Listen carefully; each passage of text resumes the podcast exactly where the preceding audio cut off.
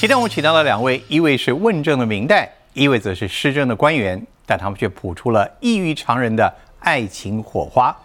李永德部长跟邱意莹委员，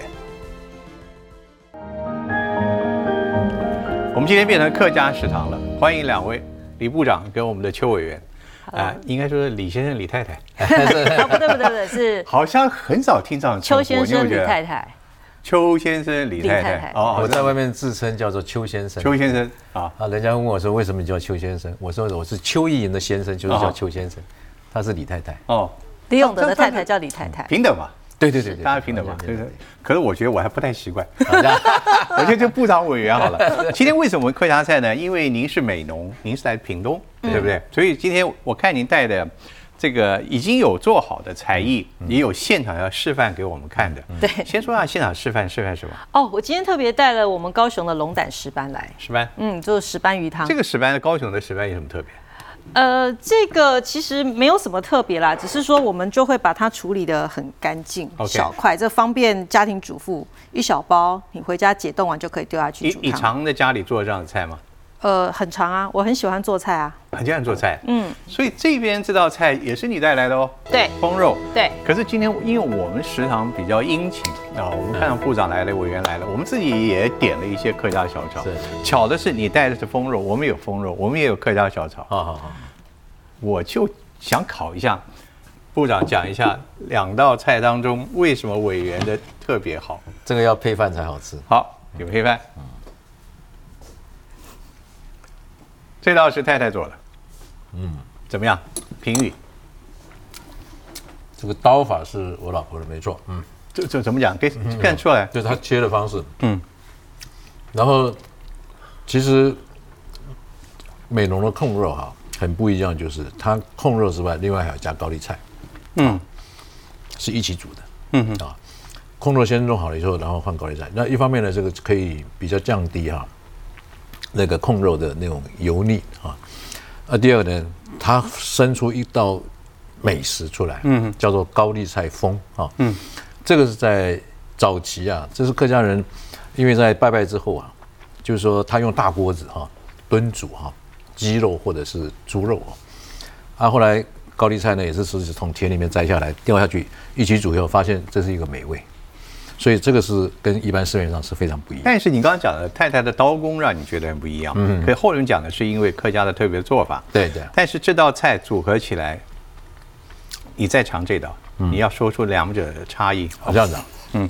这很难的。喝口水，喝口水，喝口茶，喝口茶。对对。很难哦。我这我先把口。你这边要开始准备了。对。好。这边哦，你还带了还有好新鲜的这个蛤蜊。蛤蜊啊，太棒太棒了。邱委员在示范他的要做的石斑鱼，今天我们部长要再品尝我们自己点的这个风肉哇，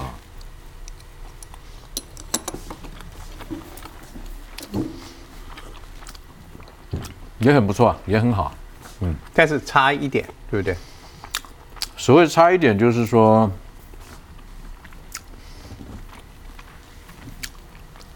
它还是因为有。我说有青菜哦，它那个咸度跟油腻的程度哈，嗯，这个会比较低一点啦。嗯，咸度、油腻的程度。对对对对对，就是因为你有跟高丽菜一起煮，高丽菜可以吸油，啊，可以吸一些盐分，就酱油嘛。嗯哼，它一起酱油煮以后，所以因为风肉你一定会有酱油。不知道你是确定你能尝出鲜度跟浓度？我我要试试看。哦，好这样子，真的可以可以试试看，就是嗨。我先我先尝一个，我们我们自己。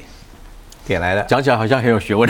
嗯，我这个我从来没有看到部长讲过这个，眼镜都要戴上。那就眼镜要戴上，这个 这个还要还要目测嘛？你看，我在场，这是委员做的带来的，啊，今天最有意思。但其实我我能公布吗？嗯，你确定吗？嗯，两个趋势差不多。当然。你可以讲说哈，这个有一些略有差别了，但是控肉还是控肉嘛。对，不然你犹豫了是吧？哎，我有一点犹豫。我觉得应该都是我的吧。对，都是你的。可是感觉就不一样了。因为搞搞了青江菜，你就觉得不一样。因为我刚一吃下去，我觉得嗯，那个味道怎么跟我的一模一样，害我。我我再漱一下口，可能是口没有漱漱干净了。嗯，但是我觉得充分代表你对太太的敬意。嗯，不管外面再怎么样，一定是自己太太做的好，对吧？所以你看我有时候。多辛苦啊！我只要知道老老婆煮的，我就要想很多的。嗯，所以你在家里，呃，我看你们今天结婚刚刚好十一年吧，十一年多了，十一年多了，都是委员做饭吗？在家里如果一起吃饭，一定是他做，他也不让我做。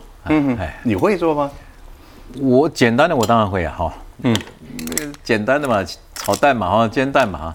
就在炸薯饭做的都很简单的，对这个东西了，主要就是。这个这个是跟呃我从小客家生长环境，因为客家生长那个我们菜都非常简单，嗯，鱼就是煎鱼哈，不会做那种什么糖醋啊什么，嗯，就是煎鱼，都是吃原味的，哦，所以我们是卓朴的味道，这也是另外一种论述。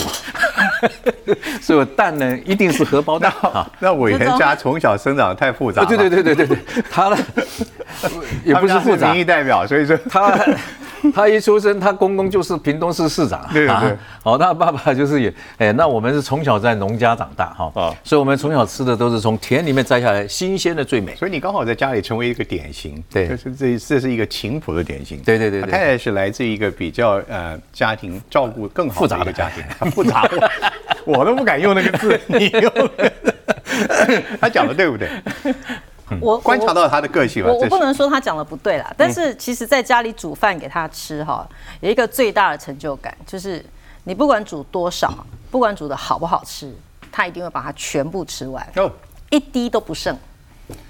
这这个胜过于论述了，对，看结果嘛。对，我全部把它吃完了哈，而且吃的 有的时候，有时候我自己觉得不好吃，他觉得不会啊，他就把它全部吃完这样子。哦，这也蛮不错的，家里完完全没有厨余。可是你们俩现在一个是问政的民意代表，一个是施政的官员。对对对对对对对。你们在家里面会谈公事吗？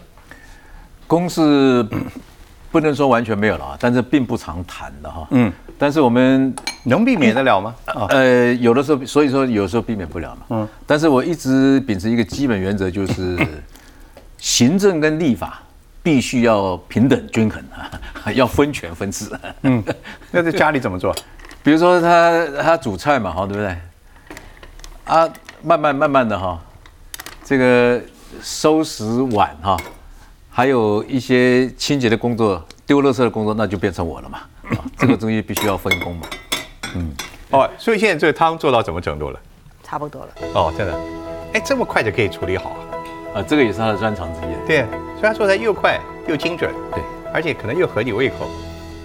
呃，都合，一定合我胃口，这是一定啊。这个厨艺是你婚前就发现，还是婚后才才知道他的？婚后才知道的，真的。很多的优点我是婚后才发现，真的。哎，所以结婚的时候他讲一句话，我也我自己也吓一跳。他说我也非常敬佩李永德。哎呦，记者问他说为什么？嗯，他说竟然敢娶我啊。嗯。就竟然敢娶我邱莹，我后来发现，哎，这个学这个婚后才知道说，哦，他也很善于做家事啊，而且很喜欢进厨房煮东西，然后对家里非常非常的照顾，尤其对家人。比如，我是讲一个最简单的，就是说，我看到他对待家人哈，包括我的家人跟他的家人哈，这种那个是之前不会了解太多的。对啊，我后来发现说，哇。他对待我的家人比我自己对待我家人还要好，啊，包括我的父母哈，还有我的兄弟姐妹，因为我们从小那个家庭长大，客家从小在农村的客家家庭长大的，嗯哼，其实兄弟姐妹之间跟跟父母之间呐，其实存在的很多的是责任义务哈，大于亲情跟爱，哈，大概可以这样相处没那么轻松，对对，没有那么轻松，都都有一定的哈那种规范的那个理念。啊！自从这个秋瑾加入我们家以后，我们这个气氛完全改观，气氛都变了。哎，气氛都变了。我常常举一个例子啊，他自己也常常举一个。以前我弟弟妹妹哈，他们自己在聊天，我从房间里面走出来，他们是要站起来，他说大哥有什么事吗？哇，人家那么号令深夜，不 不是号令深夜。其实我们从小就一直都是都是都是这样的一个。他是一个非常严肃的人。嗯哼。但现在不是，像他现在没事就啊出来出来跟大家一起聊天啊坐下来哈，而且越越越聊越多，越聊越很轻松。他第一次，我们结婚之后好像第二年吧，过年的时候吃完年夜饭，他就躲到房间里面去了，就开始划手机。那因为我小叔他们就大家就坐在院子里面喝茶聊天，我就说走啦，一起出去跟大家一起聊天。他说聊什么？我说出去就知道要聊什么啦。就他一走出去，他弟弟他们全部站起来，大哥什么事吗？大家顿时气氛冻结。他说没事，坐下坐下来，我们大家来聊天。然后他弟弟问他说我们要聊什么？他不善于放松自己。对对对，他就很惊啊。对对。但是你在婚前对他的期待是什么？呃，我们交往那段时间，大概其实我年纪老大不小，要在政坛打滚那么久，本来也没有打算要结婚，我也不觉得有人敢娶我，所以我跟利用的交往的那个时候，我给自己的心态就是说，就当个伴，那能够在一起就在一起这样。你有没有想那时候想结婚找一个圈外人，非政治圈的？其实那时候没有没有在想什么圈内圈外啦，只要有人敢娶我，都好。为什么你他也讲，你也讲，他的朋友也讲，为什么你们大家都觉得敢娶你这个事情是这么这么严重？因为你不觉得那个媒体上把我的形象塑造就是一个很强悍、很恐怖、很凶的女生吗？很恰，很恰的女生吗？她就是恰杂物啊。嗯，我妈妈第一个听到时候，她说。哦，在家里会不会欺负人啊？他第一天把我带回家的时候，他妈妈就偷偷的问他说：“那你们相处的时候，他会不会欺负你？” 因为你太年轻，大家就认识你是个民意代表。对，你从国大开始，你才二十二十五岁，所以是不是很年轻的时候要去当政治人物？你必须要把那个形象的保护或包装，你要把它做好。对啊，所以错失了很多机会。所以他最后等到了部长，这也是那个排队排了半天了，已经。哦，没有，我其实我精挑细选哦。真的哦，那我又说错了，赶快喝一口汤，对对，这个精挑细选。但是呃，你的对他的形象这个了解，当初的选择又是一个最后什么样？其实我从来不觉得我可以改变他，就是他其实是一个很有主见。很有想法的人，嗯，然后他对于很多事情的观察力，他其实有自己一套的逻辑。那我常不觉得我能够改变他，那我就想说，我如果不能改变他，那我就改变我自己。比如说我们在交往的时候，呃，曾经就是常偷偷摸摸去约会嘛。那他呢，他又很惊啊，他从来不认为那个叫约会，所以他常常就说，哎，他要去。那时候他在当副市长嘛，他就说他要去。什么旗津港视察，哦，要去要去视察什么工程，那他又希望我陪他去，那能怎么办？我就说好吧，那我就当做我自己在旅行。比如说我陪他去旗津的时候，我就把自己想象说，我现在跟着他坐着渡轮去约会，那他其实是在做工，那我就自己改变我自己的心态，我就认为我是去约会这样。就就你有带随员吗？还是就你自己？通常这种情况，我带着我自己而已，就你自己。他自己，在你心态上还要假装自己是在巡视。对，哎，不是假装，我是真的有在巡视。他真的是在巡视。你再帮我笔记一下，这边要改善一下。对对对对对，然后他就会跟我讲说，哎，这个怎样怎样怎样，然后我就要帮他记下来。多乏味啊！这叫什么谈恋爱啊？这我我只是无趣的人嘛，这样。其实是你也想接近，但是你又……但是我现在比较放松了。嗯，不然我看我们知道。他自己这么年轻就从记者出来，记者往往都是探求别人的事情，但很少被别人来做。他后来他又是当了，所以他的轻松，你能帮我们举一个例子？你现在怎么感觉到他跟以前的李永德先生是不一样的？我举一个最简单的例子。好，我刚刚讲我们约会的事情，他就觉得他要做工嘛。好，那后来我们我就一直跟他讲说，可笑。我就跟他讲说，哎，我们应该要去旅行。OK，我们应该要去哪里哪里哪里旅行？嗯哼，他就说为什么要浪费时间去旅行呢？你不要满脑子都想着玩，你应该要，你应该要想，你应该要在怎么样在你的工作上面，在你的立法委员的这个领域上面怎么样精进？我就说人生只有这样很无趣哎，然后我就每天一直不断的给他洗脑。那他有一天啊，他就随口就说：“哎，我们去法国好不好？”我说：“好啊。”结果隔天我就告诉他：“哎，机票我订好了，旅馆我订好了，行程我安排好了。”他就整个傻眼。我随便说说，哎，随便说说而已。我说不行，我不能让你改变主意。所以他只要一讲，我就立刻说好，然后我就会去把那个后续的事情处理好。所以他现在已经被我训练到，他自己现在就会讲说：“哎，老婆，我们应该。”什么时候应该放一个假？我们应该去哪里旅行一下？应该怎么样？所以现在没有给你那个理事语录没有了？哦，有有有 有，还是有，还是还是有。他他有时候在家看新闻啊，或者是看什么，看到一个有感而发的时候，他就说：“哎，来，你再坐下。”我说：“干嘛？”他说：“李大师给你开示一下。”以前开示比较多，现在开示比较少了，因为这个听众越来越不听话。你这个是既是丈夫，也是师长，也是兄长，还兼一些副职的感觉啊！不要真累。嗯，但是部长，你的脾气变好，这是为什么？哦，这个是的确是，因为脾气变好，很多人说是我在家里被训练的。啊，其实不是这样的。这个我其实，在跟哈啊意莹交往结婚之前，其实我自己本身经历了我人生里面最大的一个挫败啊。那就是我的婚姻啊，这这个啊，其实我从那个地方也学到很多啊。然后这样碰到他说，哇，怎么会有这么开朗的人，那么直接的人，在家里有什么不高兴，马上就啊跟你跟你让你知道的。那而且他很很用心在经营哈这个夫妻的关系。所以如果因为夫妻难免有的时候会有一些这个意见不一样嘛啊啊，有时候难免真的也在吵架，真的吵哈。但是呢，他绝对不让你过夜，哦，就是说，他一定会在第二天天亮之前，把这个昨一天晚上的那种不愉快呢，把它化解掉。对，所以，我们社会上现在，就我这样子来问你，好了，部长，如果原谅我，没有关系。再婚需要一个怎么样的心理上的准备，才能够真的迎娶一个婚姻的重新开始，嗯是真正喜乐，对，甚至是成长？你觉得？我。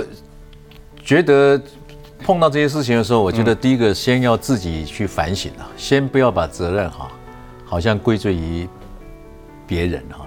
比如说自己是不是对这个家哈，对家人哈有付有付过足够的哈这个耐心哈，还有关心的啊。呃，第二个就是说，其实夫妻之间本身哈，有的时候你这个相处的方式哈。那么也是，就我过去来以前会检讨，因为我觉得就是工作都是被站在我的全部的东西，家庭好像变成变成是一种义务啊，那其实这个是一个非常危险的事情了啊啊，这是很大的一个改变。嗯，所以现在家庭变成已经不是只是义务哈，那是一种欢乐，一种生活，而且我想也是一个付出跟互相分享了。哎，不过我我是觉得是对现在这样的一个，我我我常常这就是人生走到今天这个头。我这个不是官样文章哈，或者是说很八卦，我真的是充满了感恩的。我我觉得我我我的生命内容已经碰到很多哈，不管是对我不利的，对我好有利的。你真的以为幸福之门已经对你关上了？对，但你后来打开的是它。呀，要充满着感恩呐，感恩的心情就是，对。我应该讲的，因为有有你每天还给人家上课，对，哎，这也是感恩的方式之一。这是大师要开始，要开始，你以为大师开始又 又不用付钱哈，然后就可以听到这个哈真知灼见哈，机会很难得哎。听到先生，特别是在公开的镜头前，愿意给太太说用感恩两个字，我相信很不容易，很不容易。嗯，其实呃。我们两个其实是互相互相感恩。我常常讲，我这条命是他救回来的。嗯，就我当年因为在选举的时候发现癌症，那我在做化疗的那个过程，就决定我的医疗程序要怎么进行，啊，什么时候做什么事情，什么时候应该怎么样，那个都是他跟医生讨论之后他做决定。那当然，就最后我我的。我的病是痊愈了，但我们两个就会更加的珍惜彼此之间的。就生命中注定有些事情要让你们先去体体验，对，然后你们才知道彼此跟对方是多么的重要。是。但我想最后在这段最后一个问题是，我的认为，在家里面，他对您是既敬又爱，但是基本上是完全顺从，嗯，没有错吧？没有，我觉得是互相尊重，没有什么完全顺从。还敢有违逆的事情？有呢。有有吗？有。那我再问第二点：夫妻的相处、家庭的和谐、夫妻的恩爱，对任何一方在公务上面是真的带来加分，对吧？哎，我想是的。对，至少你在家里面哈，这个气氛好哈，你上班的时候那个心情哈，当然是带这个一个幸福快乐的。所以，所以所以官员之福是，所以，所以我就比较少会骂人哈，也是也是原因之一。你知道他在立法院，如果一大早被被立委惹毛了，有一次早上质询他，然后就被他拍桌，下了质询台，第一件事打给我，他说：“邱颖，你今天早上是没有没有没有弄早餐给李永德吃？我有一大早火气这么大。” 食堂见，荣幸请到了邱玉莹委员以及我们的李永德部长到我们节目来。刚刚我们听到了从做菜到评菜到品尝到夫妻相处，你们两个的都是一位民意代表，一个是政府官员。照理说是他应该问政的，你是施政的。对。但是你们两个彼此在立法委员从来不交锋，这个是你们俩的默契，是吧？对。呃，这个东西我说，我我的想法是这样子：如果他咨询我。如果咨询的不像他过去咨询别的官员这么犀利，他说啊，你这个是演的。嗯，啊，如果咨询像别人那么犀利，说你们这个一定是相处有问题的哈，是家庭有出了什么问题，公报私仇。所以我说，为了避免外界这种联想啊，嗯，我们还是不要哈，不要有这种交锋了。嗯，啊，这个万一就是说哈，真的有什么意见哈，这个我们很多机会可以哈。啊，这个来，这个来来来来沟通嘛。那委员有没有看到部长的一些问政会被问政的时候，你会觉得他的表现对他受到的待遇不忍，或者不舍，或者对他的表现不同意？基本上我不会不同意他的表现嗯，我通常都会在下面拍手。嗯，尤其是这个。他前一阵子呛一个市长的时候，我真的觉得我老公太棒了。你讲出来什么关系？大家都知道这新闻嘛，所以还是会会给他一些呃激励跟甚至是批评，有批评吗？这个他是我的偶像啊，而且我不会批评他。有时候你跟他讲意见不太一样，他可能大师开示就来了。所以，那你现在可以撇开您太太的身份，完全从一个民意代表角度来评论一下这位部长的表现。这不准啦！又不准，不上圈套，不上圈套。所以呃，文化部我觉得其实说起来，台湾你各个人到很多的地点，到很多地方都会接触到文化部。嗯嗯，文化部业务相当庞大，业务跟跟民众的第一线接触非常多。你看到文化场馆啊，文化设施啊，对啊，每年的三金的这个整个的活动，对，大家的影艺娱乐其实都跟文化部是有接触。是啊，是啊，是啊，是啊。文化部在台湾来讲，在部会里面，其实它应该的地位跟它的资源应该比现在提升吧？你觉得？有提升，但是比相对来讲哈，还是不够了哈。这个像德国哈，你才最近才去嘛？哎，我最近才去嘛，所以我跟他们谈，还有法国哈的文化部哈。他们光一个就是说专专案的要辅导投资电影啊，他从电影票里面抽百分之十的税啊，不管是外片或他法国的国片，每一张电影票特别真的税就是作为电影文化基金，嗯哼，这一年就有两百五十亿，一年台币了啊，两百五十亿，他整个的预算大概就三千亿台币啊。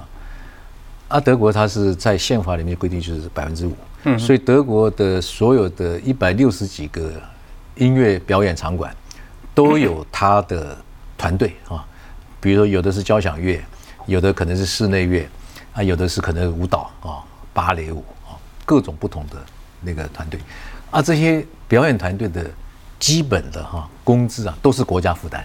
换台湾，我我们的民意代表可能接受这种吗？嗯。现在连个娱乐税都要取消了，是啊，就是取消都取消不了的，是，所以我们不可能有这种，还是我们国民不能接受，还是我们的明代不能接受？其实我觉得，我们反而应该要去教育我们的人民，那个从观念上要去做一些调整。嗯，使用者付费这件事情是很重要。第二个，呃，文化艺术表演者，我觉得他们的这些表演其实是无价的，因为毕竟这个人才的养成其实是需要很多的时间，很多的经验累积而成的。嗯哼。那我觉得政府在这一方面想要多做一些，可是整个国家的预算是有限的。台湾在这个软实力上面其实是有，但是政府能够在这一方面提供的预算其实是相对有限。民意代表说话了。其实很多民意代表都很支持，都是很支持。但为什么我们感觉还是不足呢？其实最重要的还是因为你政府里面预算就是就这么多，饼这么多嘛，所以每一个单位也都在抢。所以而过去传统的观念就是经济至上嘛。所谓的经济至上的概念就是说我这个钱投下去以后，你能产生什么效果啊？这效果包括很多了哈，包括是不是产值的回馈啊，或者是说民心啊感受啊。啊，文化的东西是比较长的啦，嗯，文化东西，所以通常都会变得比较好。不过还好啦，我们明年的预算会创有史以来新高了，嗯，历来最高。那代表你能多做什么特别的事情？多做一些了哈，比如说给我们的表演团队哈，啊，多一些鼓励哈，多鼓励一些哈。啊，另外除了其实预算以外，其实我们也想尽很多的办法哈，怎么样引进民间的资金啊？那以以我们台湾来讲，像我们的云门哈。原本算是国际性的大团哦，但是呢，他们现在来自于政府的补助啊，大概只有百分之十几而已了，所以这跟国际上其实还是差很多。啊，原本像还有像紫峰这他们那个表演，其实票房都非常好，几乎表演票都卖完，不管是国内国外。可是呢，你这样的一个表演团队、文化团队，他没有办法完全靠他的票房来支撑他的投入的成本跟营运没有办法。所以你必须还有很多企业的赞助。所以你将来多的成长的经费，你会文化艺术团体会给他更多的帮助。哎，对，是希望能够给他们更多的帮助哈。嗯。像台湾的电影，其实政府一年呢，大概投入十几亿去做，不管是辅导金啊，什么前期开发各种啊。可是我们台湾一年的电影的产值，国国片呢，哈，其实才八亿而已。哦，占整个电影市场里面，其实百分之十都不到，啊，台湾的电影市场一般正常来讲，如果扣掉疫情的因素啊，大概一年有一百三十亿的哈，一百三十亿的市场规模了。那当然大部分都是好莱坞的片子占据了，我们国片很少，所以国片还有很大的一提升空间。问题是你怎么样去提升呢？你当然是要大量的去支持原创性的啊，多元性的，还有大制作的啊这些电影。可是这些就牵涉到投资的风险跟资金的来源了，所以，我们除了提升政府的补助款以外，同时也要加强投资。你政府带头投资的话，民间就会自然投资哦。在台湾其实还有空间的，因为台湾其实我我我们分析过，台湾曾经一卖做一亿以上的片子啊，其实也不算少啊。但是大部分的片子呢，制作成本都是有三千万到五千万，然后市场的哈规模呢，大概是五千万左右而已。哦，大概就是这样子，所以它很难再去开展，它顶多就是打平而已。对啊，去开展的话，你就必须要投投入更多。所以我们现在在投资方面松绑，所以现在资金投入的蛮蛮多在这里面的。所以文化事业就是它不能它不能够像半导体嘛，哎，半导体种植开始的时候也是政府大力的支持。可是我觉得文化，就您刚刚讲德国、法国这些例子，文化本身的影响力，对。那是那是无远弗届。是啊是啊是啊。在我们这样看，我们就以法国讲，你说法国，它从不仅是税，对，它的电影教育从很小的学校就开始，它是列为正式的课程，教你怎么样去欣赏，对，怎么去重视文化的培养。对，好，我们现在文化部广大，我先就一个观众，我我有兴趣的地方，你们在进行一个事情，冲浪纪念堂。嗯嗯嗯。中央纪念堂这个这它的改型转型，对，也是跟文化部有关。对，你们现在正在进行征途，对不对？对对对，请各方提供意见，而且年底就要结束了。对对，这个是民间几个专业的建筑协会他们主动发动的了。OK，啊，我们认为这个构想很好，嗯，而且有民间自发的力量哈，来大家来讨论。您个人强调，你也强调过，对这个中正纪念堂的转型有两个最重要的，对，场馆本身就那个。堂体体型对，场体还有那个铜像，对对，铜像太巨大了，对对，所以这两个一定会有改变在明年，对不对？呃，我我想一定会有怎么改变，一定会有改变。那个铜像怎么改？我我也帮你想。所以，所以我现在就就是征求大家的意见嘛，哈，这因为我也想不出来哈。但是呢，你的确认为啊，我我不赞成，我的确认我赞成。你认为最后一定会移除吗？呃，不一定，也不一定，哎，不一定。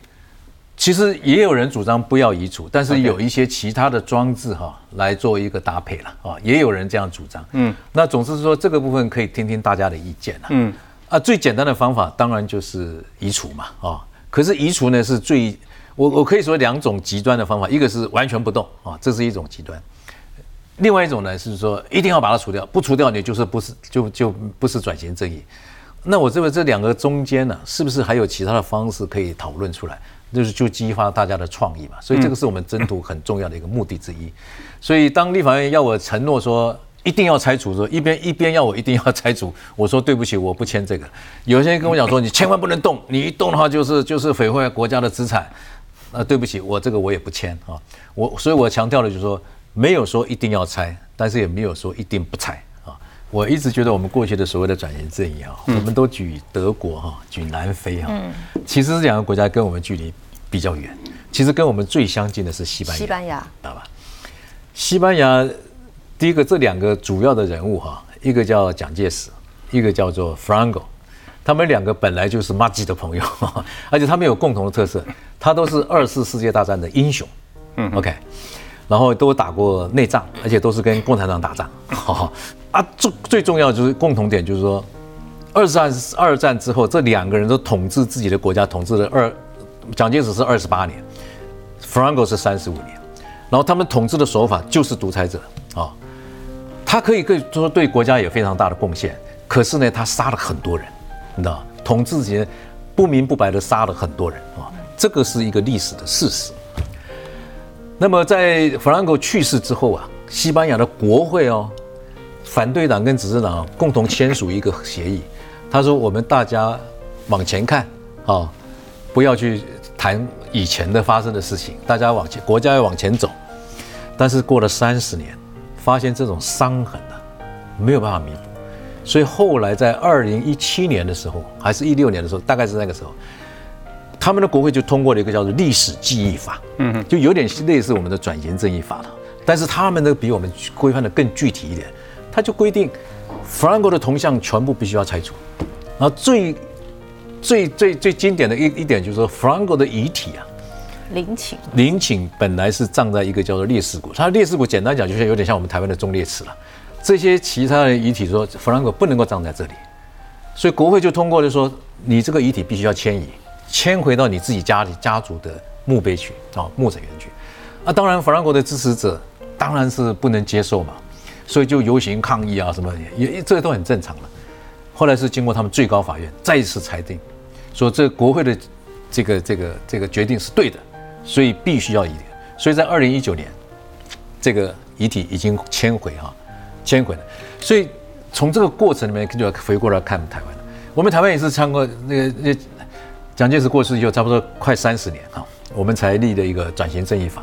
但是这转型正义法当时，因为我想很多政党，所以有些规范的不是那么清楚了。比如说，中光讲一件事情呢，就是说，蒋介石到底有什么罪？到目前为止，大家所谈的都是学术界的调查，哈，没有真正经过政治哈，或者是司法的审判。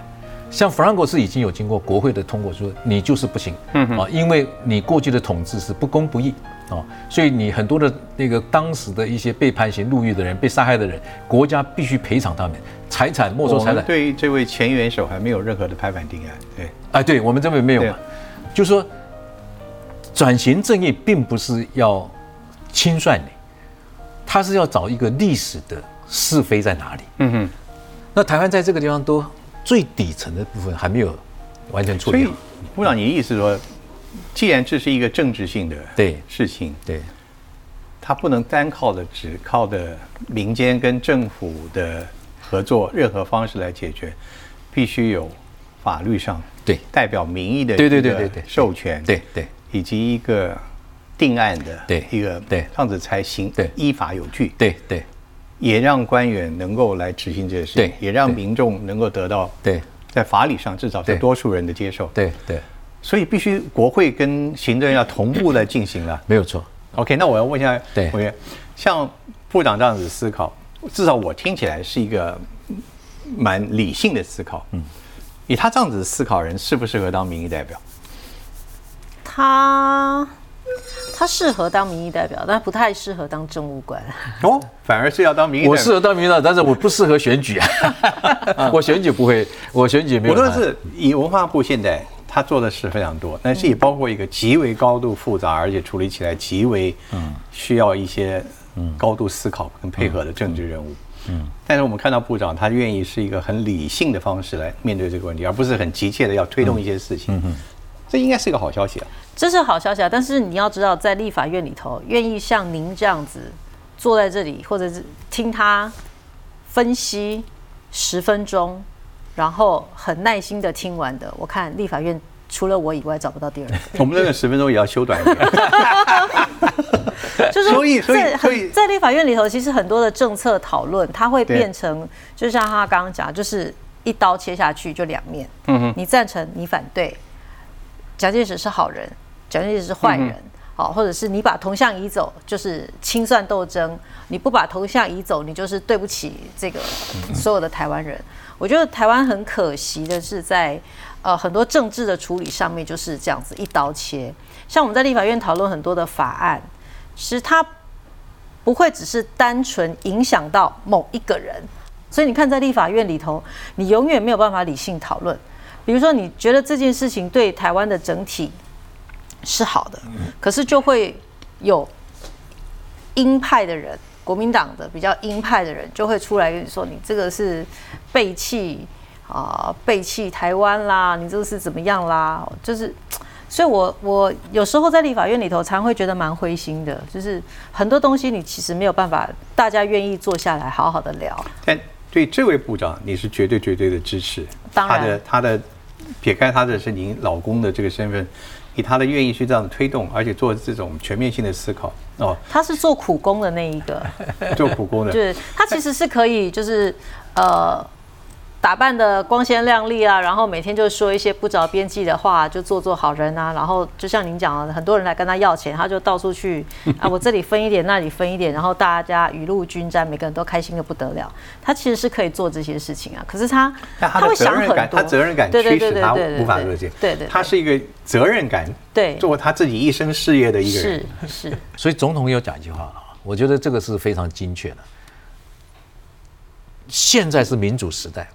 不能够再用这种威权的方式来纪念一个总统。其实他这句话是一个非常中道的哈一个政策方向了，就是说蒋介石当然是中华民国的总统啊，这个你有什么好怀疑的？你当然中中华民国总统，当然对台湾有贡献啊，这个也没什么好怀疑。可是你要纪念一个总统，要用过去这种独裁威权的方式来纪念他吗？对不对？所以这个东西必须要去改变啊。所以这个我想简单讲，就一个是还是我认为还是比较中道。我现在好像。看到你回到了新闻记者的时代，一个一个理智中性，而且是一个全局的思考。对，撇开政治，你将来自己有什么规划吗？我自己的规划就是退休以后就，我我我想要做自己的事啊。What like what？呃，like what？like what？我一辈子好好的去做。他要写传记，要写传记，写人生回忆录。当然，人生回忆录大概就会写我。你都没有写过吗？这些？不，其实哈。讲人生回忆录那个是自自主开玩笑，其实我有很多的题材想去再去深入研究，然后在没有任何负担的情况下，啊去收集资料去访谈，然后才把它集结成。我其实像我在客家的时候，我就觉得客家还有很多题材可以可以去处理的啊，田野式的历史性的题材。对对对对，很多我我比较喜欢写书，还有什么别的计划？旅行计划的旅行旅行计划那个还要我 push 他啦，然后他就会讲说，哎，我们要回乡下去种田啦，回乡下去养鸡啦，哦，还有乡下去养猪啦。前面我还有一点觉得有可能，后面越来越，所以你就你不要说不可能，我现在已经在铺路了，所以我在乡下有一个房子哈，还有铺路。啊，我也有这个，我帮我帮你买袋，这个三亩薄田哈。三亩薄田啊，还可以种菜给自己吃，还来的还还够了。部长这么多人生的角色，包括你现在在做的，对无数的文化艺术工作者，可能都会留下一些种子，他们未来都会发展。包括未来有些建设，嗯，你你你最喜欢哪个角色？从过去的生命到现在，其实我我如果真的讲最喜欢的哈。还是觉得媒体人的角色，媒体人啊，所以我过去在服务智利哈，报纸，还有公共电视哈，媒体，我认为我还是最。你将来可不可能也捧个剧本去跟文化部要经费？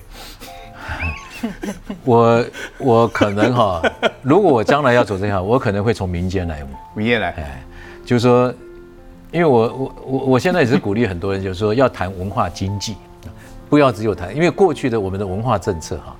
比较着重在创作面，这个意思就是说，我们的资源都在鼓励创作，而不管创作之后，嗯啊，这个产生了什么样的价值过来，所以大家都会讲说是叫做要钱嘛，其实应该不是，国家是应该鼓励创作，可是呢，国家更应该去建造一个让文化经济能够健全发展啊，能够产生一些回馈啊。让政府、民间还有它产生自己的一种经济力量能够结合，这个文化才能够永续了。你可能最怀念的是媒体，但是目前保证您现在做的是最忙碌的，啊，而且可能忙不完的。但我们今天很高兴，您从一个菜到家庭的相处，谈到自己的新生命的开始，谈到一个新生活，谈到一个新社会的方向，其实一切都是从改变开始啊。Yeah。所以，我们不要害怕改变，不要害怕改变。对，那当然了。但要找到一个改变的好伴侣，那很重要，对不对？要有动力了，要有动力。任何事情都要有动力。所以，下次到我们节目还还要不要再尝菜？不会再上当。哎下一次来，我会多做一点功课啊。哦，这个对这个试探 好。谢谢两位。OK OK OK，谢谢，好，谢谢谢谢谢谢谢谢。